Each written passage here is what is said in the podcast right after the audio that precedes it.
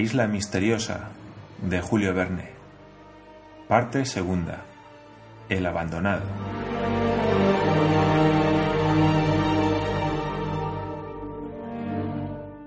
Capítulo 16.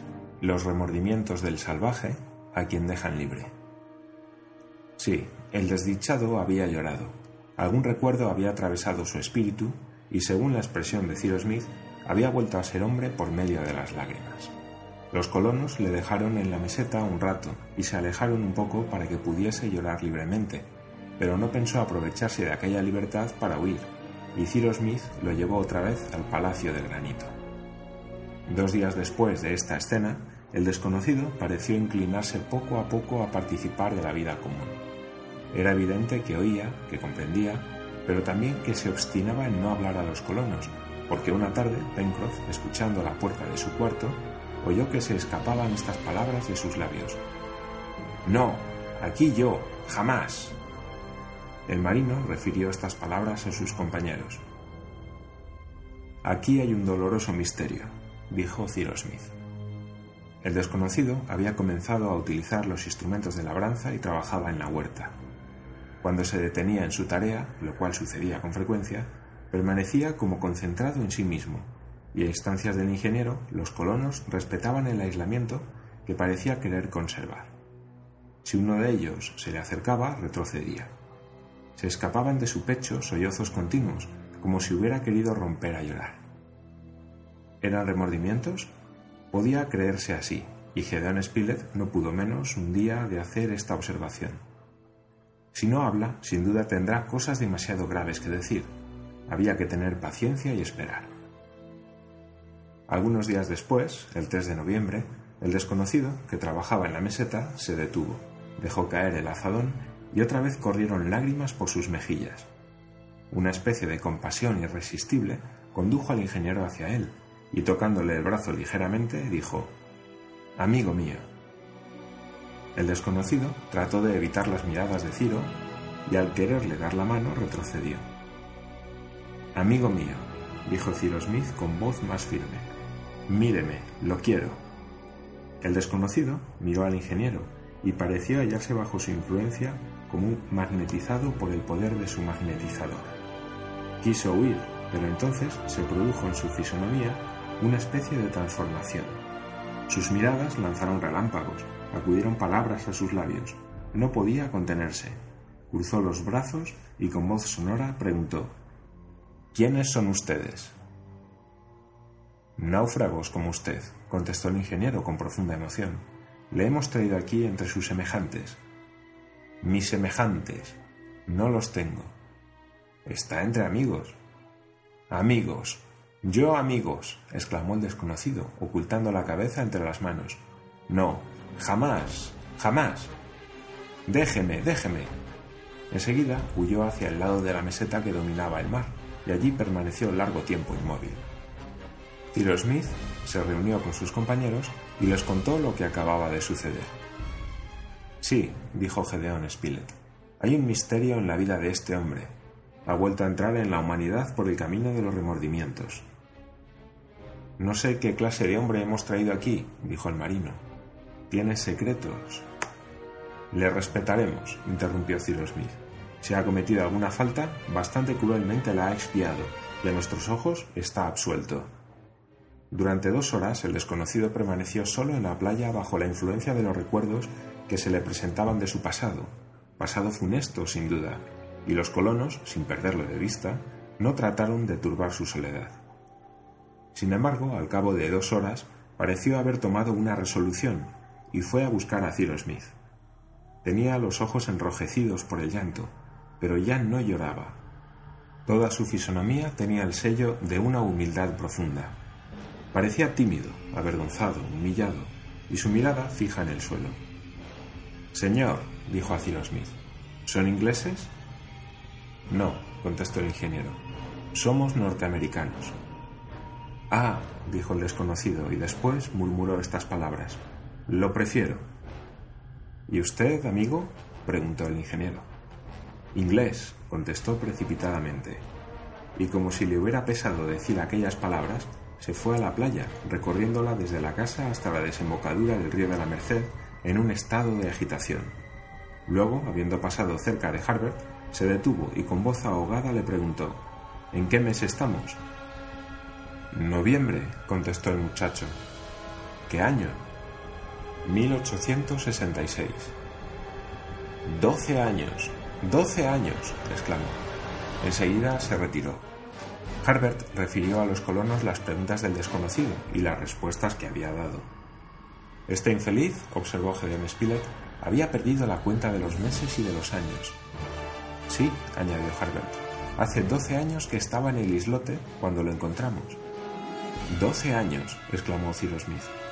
Doce años de aislamiento después de una existencia maldita, quizá, pueden muy bien alterar la razón de un hombre. Me inclino a creer, dijo Pencroff, que este hombre no ha llegado a la isla Tabor como náufrago, sino que a consecuencia de algún crimen le han abandonado allí. Quizá tiene razón, Pencroff, dijo el corresponsal. Y si su conjetura es verdadera, es posible que los que le han dejado en la isla vuelvan a buscarlo algún día. Pero no lo encontrarán, dijo Harbert. Entonces, replicó Pencroff, sería necesario que volviéramos. Amigos, dijo Cyrus Smith, no trataremos de esta cuestión antes de saber a qué atenernos. Creo que ese desgraciado ha sufrido mucho, que ha expiado duramente sus faltas, cualesquiera que sean, y que le ahoga la necesidad de tener una expansión con nosotros. No le excitemos a que nos cuente su historia. Él nos la dirá, y cuando la hayamos sabido, veremos el partido que convendrá tomar. Por otra parte, solo él puede decirnos si ha conservado más que la esperanza, si tiene la certeza de volver un día a su patria, pero lo dudo. ¿Por qué? preguntó el periodista. Porque en el caso de que hubiera estado seguro de su libertad en un tiempo determinado, habría esperado la llegada de ese plazo y no habría arrojado ese documento al mar. No, es probable que estuviese condenado a morir en aquel islote sin ver jamás de nuevo a sus semejantes. Pero hay una cosa que no me puedo explicar, observó el marino. ¿Cuál? Si hace doce años que ese hombre fue abandonado en la isla Tabor, puede suponerse que cuando le hemos encontrado hacía también mucho tiempo que se hallaba en estado salvaje. Es probable, respondió Cyrus Smith. Por consiguiente, haría muchos años que habría escrito ese documento. Sin duda, y no obstante, el documento parecía escrito recientemente. Por otra parte, ¿cómo admitir que la botella que lo contenía haya tardado tantos años en venir de la isla Tabor a la Lincoln? Eso no es absolutamente imposible, contestó el periodista.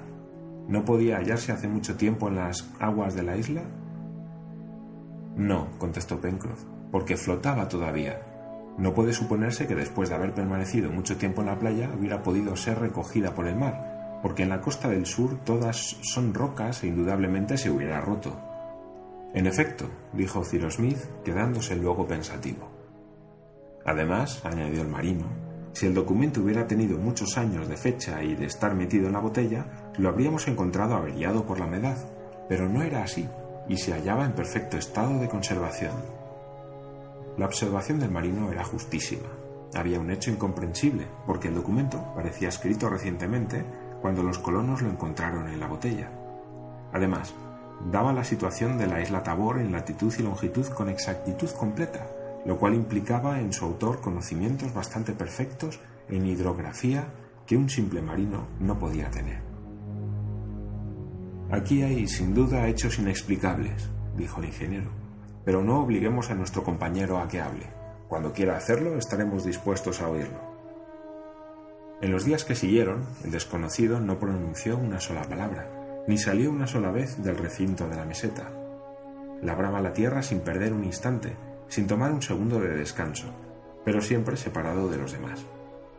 A las horas de las comidas no subía al palacio de granito, aunque muchas veces le habían invitado, y se contentaba con comer legumbres crudas. Cuando llegaba la noche, no entraba en el cuarto que le habían señalado, sino que permanecía en la meseta bajo algún árbol o, cuando el tiempo estaba malo, en el hueco de alguna roca. Así vivía como en el tiempo en que no tenía más abrigo que los bosques de la isla Tabor, y habiendo sido vana toda insistencia para introducirlo a modificar su vida, los colonos esperaron pacientemente. Pero llegaba el momento en que imperiosamente y como movido por la conciencia, se iban a escapar de sus labios terribles revelaciones. El 10 de noviembre, hacia las 11 de la noche, en el momento en que empezaba a oscurecer, el desconocido se presentó entre los colonos, que estaban reunidos en el comedor. Sus ojos brillaban con fulgor extraño y toda su persona había recobrado el aspecto feroz de los malos días. Cyrus Smith y sus compañeros quedaron estupefactos al ver que sus dientes chocaban como con el frío de una terciana, bajo el imperio de una terrible emoción. ¿Qué tendría el desconocido? ¿Le era insoportable la vista de su semejante? ¿Le cansaba aquella existencia entre gente honrada? ¿Estaba poseído de la nostalgia del embrutecimiento? Así debieron pensar los colonos cuando le oyeron expresarse con frases incoherentes. ¿Por qué estoy aquí? ¿Con qué derecho me han arrancado de mi islote? ¿Puede acaso haber un vínculo entre ustedes y yo? ¿Saben quién soy yo? ¿Lo que he hecho? ¿Por qué estaba allí, solo? ¿Y quién les ha dicho que no me abandonaron? ¿Que no estaba condenado a morir en aquella isla? ¿Conocen mi vida pasada? ¿Saben si he robado, si he asesinado, si soy un miserable, un ser maldito, bueno solo para vivir como una fiera, lejos de todos? Díganme, ¿lo saben? Los colonos escucharon sin interrumpir al desgraciado, al cual se le escapaba aquella semiconfesión. Cyrus Smith quiso entonces calmarlo acercándose a él, pero el desconocido retrocedió exclamando No, no, una palabra nada más. ¿Soy libre? Es libre, contestó el ingeniero. Adiós, pues, exclamó, y huyó como un gamo. Nab, Pencroff y Herbert corrieron inmediatamente hacia la entrada del bosque, pero volvieron solos. Hay que dejarle hacer lo que quiera, dijo Cyrus Smith. Ya no volverá, repuso Pencroff. Volverá, dijo el ingeniero. Desde entonces pasaron muchos días, pero Cyrus Smith, como si tuviese una especie de presentimiento, persistió invariablemente en la idea de que el desgraciado volvería tarde o temprano. Esa es la última rebelión de su ruda naturaleza, dijo. El remordimiento le ha tocado y un nuevo aislamiento le espantaría. Entretanto, continuaron los trabajos tanto en la meseta de la Gran Vista como en la dehesa, donde Cyrus Smith tenía la intención de edificar una alquería. Huelga decir que las simientes recogidas por Harbert en la isla de Tabor fueron sembradas con gran cuidado en la tierra preparada al efecto. La mesa formó entonces una inmensa huerta bien distribuida, bien conservada y que no dejaba ociosos los brazos de los colonos. Siempre había algo que hacer. A medida que las legumbres se habían multiplicado, había sido necesario ensanchar los cuadros, que tendían a hacerse verdaderos campos y reemplazar las praderas. Pero el forraje abundaba en las demás partes de la isla y los onagros no debían temer que les faltase alimento. Más valía, por otra parte, transformar en huerta la meseta de la Gran Vista, defendida por su profundo cinturón de ríos, y sacar fuera los prados que no tenían necesidad de ser protegidos contra las depredaciones de los cuadrúmanos y de los cuadrúpedos. El 15 de noviembre se hizo la tercera cosecha. El campo de trigo se había aumentado extraordinariamente en superficie desde que se había sembrado el primer grano hacía 18 meses. La segunda cosecha, de 600.000 granos, produjo esa vez más de 500 millones de granos. La colonia era rica en trigo, porque bastaba sembrar algunos celemines para asegurar la cosecha anual y poder alimentar hombres y bestias. Se hizo la recolección y se dedicó la última quincena del mes de noviembre a las tareas de panificación. En efecto, se tenía grano, pero no harina, y había que instalar un molino. Smith hubiera podido utilizar la segunda cascada que caía sobre el río de la Merced para establecer su motor, pues la primera estaba ocupada en mover los mazos del batán. Pero después de una madura discusión, se decidió que se estableciera un sencillo molino de viento en las alturas de la Gran Vista. La construcción de este molino no ofrecía más dificultades que la del otro, y por otra parte era seguro que no faltaría viento en aquella meseta expuesta a las brisas del mar. Sin contar, dijo Pencroff, que este molino de viento será más alegre y producirá un buen efecto en el paisaje. Pusieron manos a la obra, eligiendo maderos para el armazón y el mecanismo del molino. Varias piedras grandes de asperón que se hallaban al norte del lago podían transformarse fácilmente en muelas, en cuanto a las aspas, la inagotable cubierta del globo les daría la tela necesaria. Cyrus Smith formó los planos y eligió el sitio donde debía levantarse el molino, un poco a la derecha del corral y cerca de la orilla del lago. Todo el armazón debía descansar sobre un eje mantenido por gruesos maderos, de modo que pudiese girar con todo el mecanismo que contenía según las exigencias del viento. La tarea quedó pronto concluida. Nab y Pencroff habían llegado a ser carpinteros muy hábiles y no tenían que hacer más que seguir los dibujos que había hecho el ingeniero. Se levantó en el sitio designado una especie de garita cilíndrica, coronada de un techo agudo. Los cuatro bastidores que formaban las aspas se implantaron sólidamente en el árbol, de manera que formaran un ángulo con él y se fijaron por medio de fuertes espigas de hierro.